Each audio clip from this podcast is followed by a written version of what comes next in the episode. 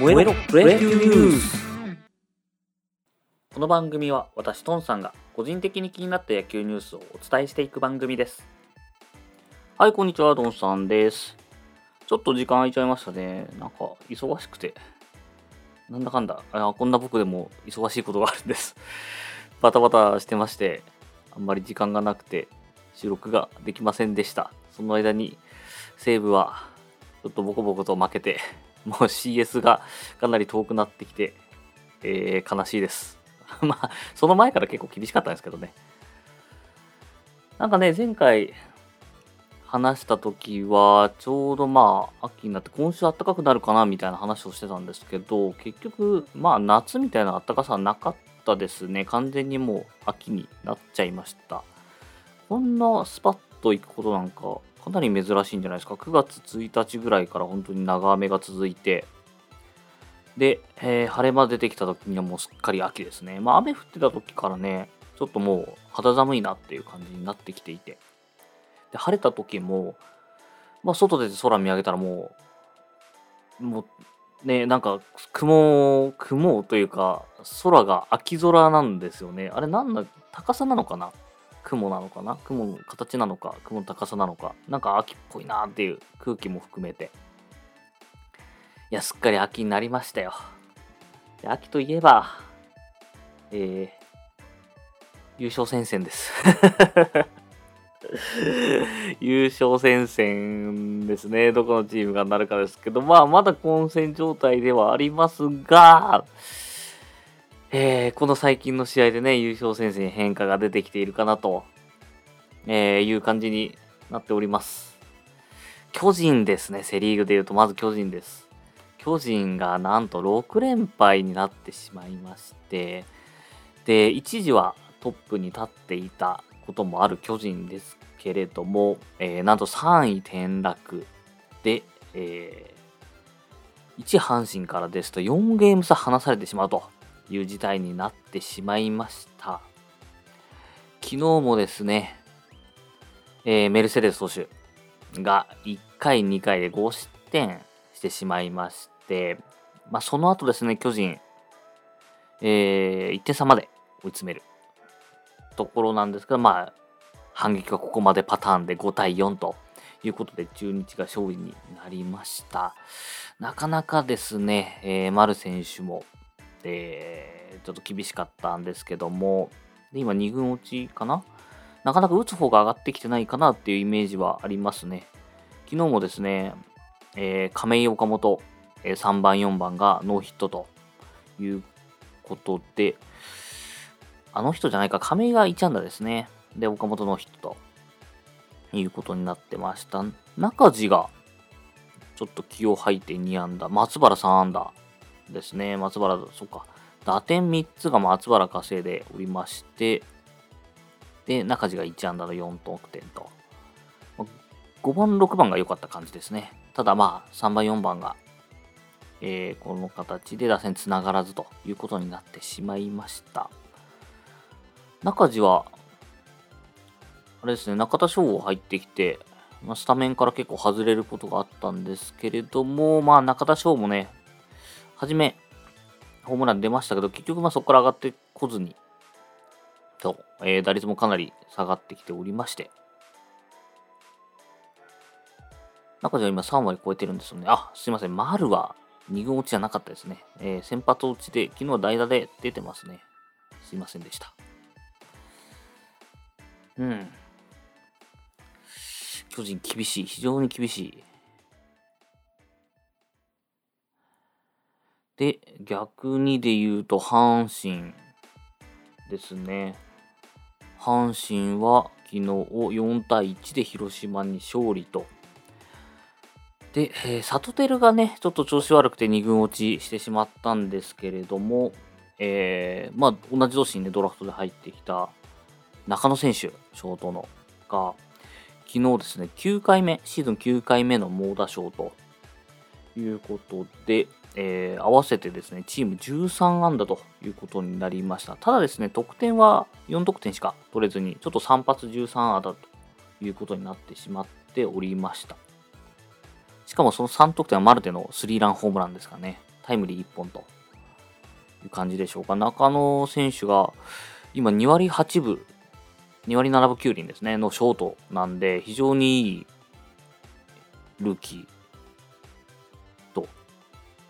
いや、下手すれば本当に時代的にはこれで新人王もあり得るぐらいなんじゃないか、守備が良くて2割8分、まあ、源田選手と重なるところがありますよね。源田選手は足があったのと、まあ、守備が、まあ、尋常じゃなかった。まあ、中野選手もうまいんでね。うん、まあ、ただ、今年はちょっと化け物揃いでしたね。佐藤輝選手も化け物だったんですけど、ただここで抹消ということで一歩交代でしょうか。牧、栗林。栗林選手がやっぱり、ちょっと印象値としては高いかな。うん、その中の選手の活躍もあり、阪神勝利となっております。であと、ヤクルトですね。ヤクルトの方も、えー、昨日は勝利になっております。えー、9対2ということで、こちらは2連勝ですね、ヤクルトは。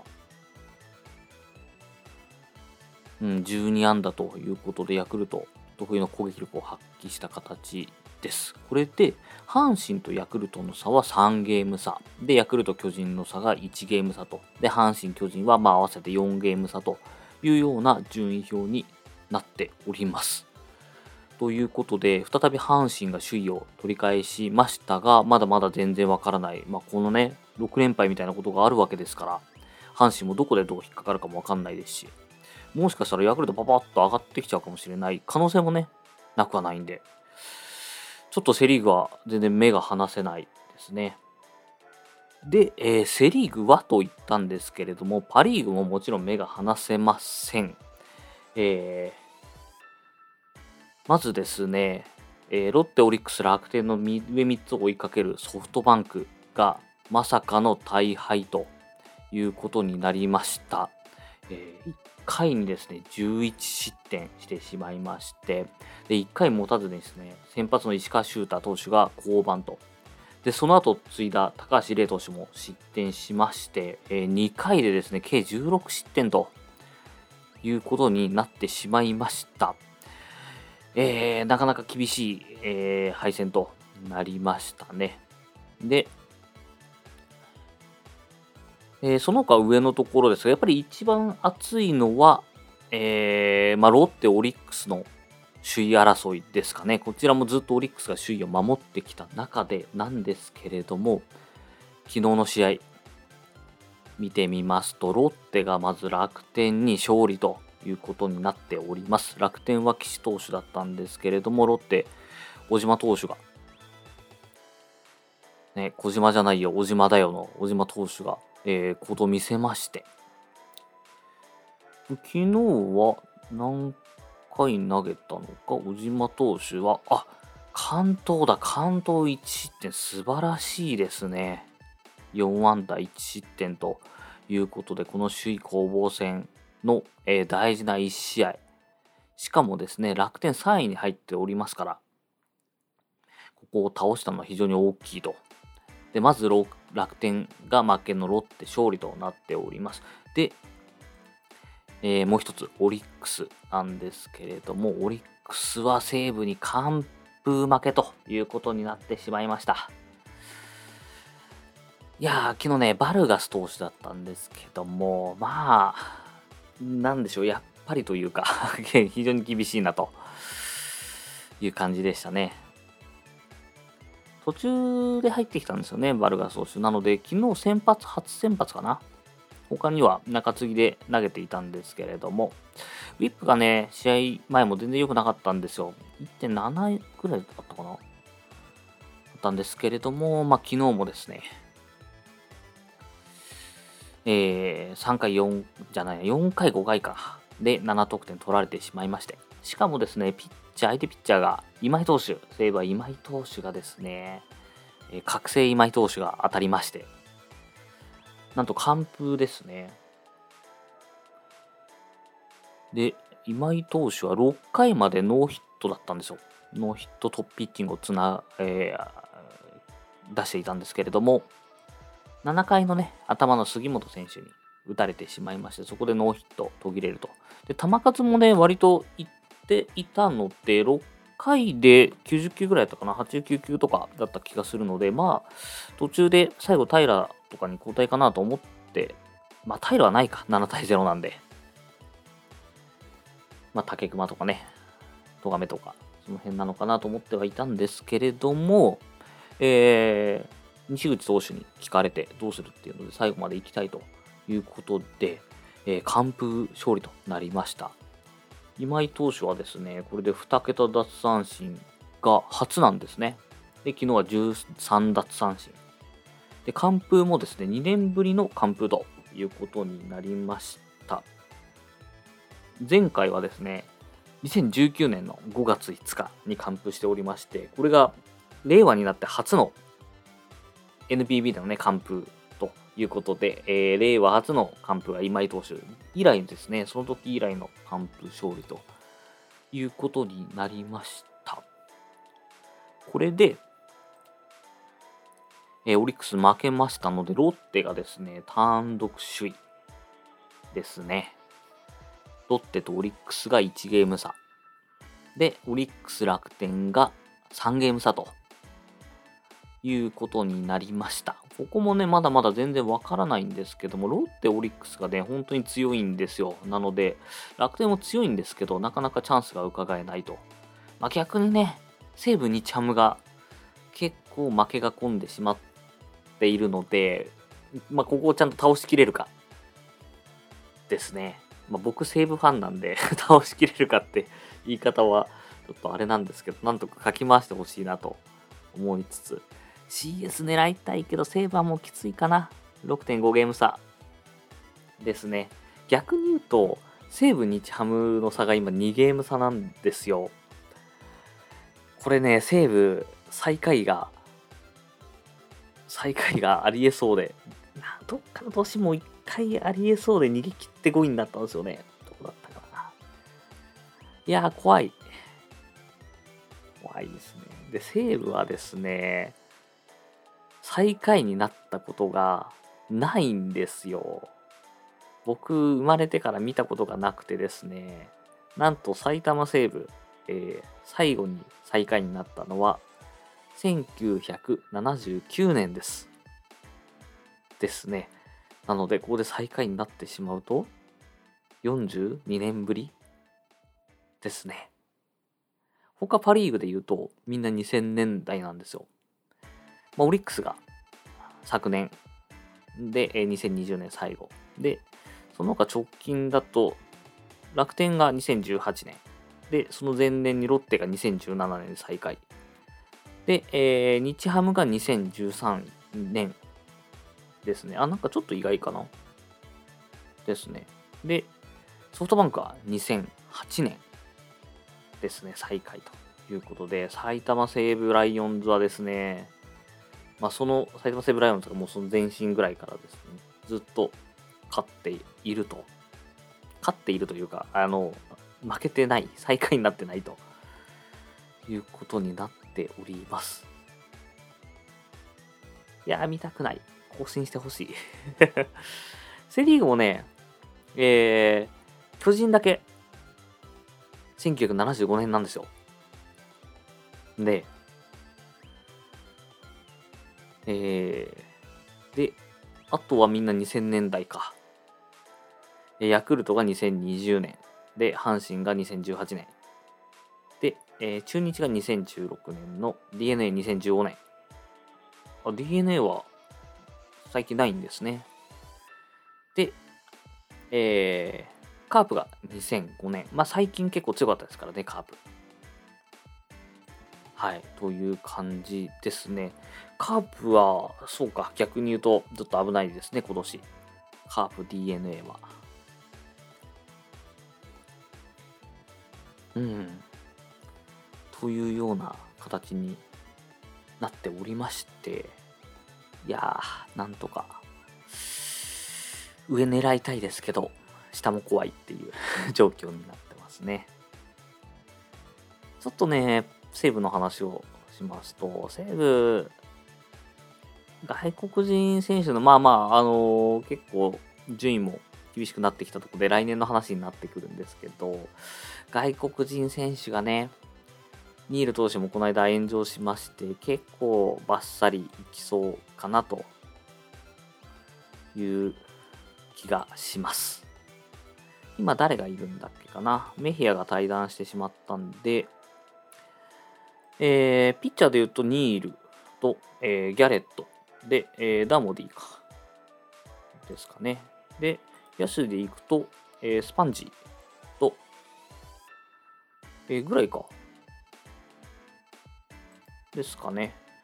まあ、うん、ニール・ダモディはちょっと厳しいかなっていう気がしていて、ギャレットも残すかな、厳しいかなという感じはします。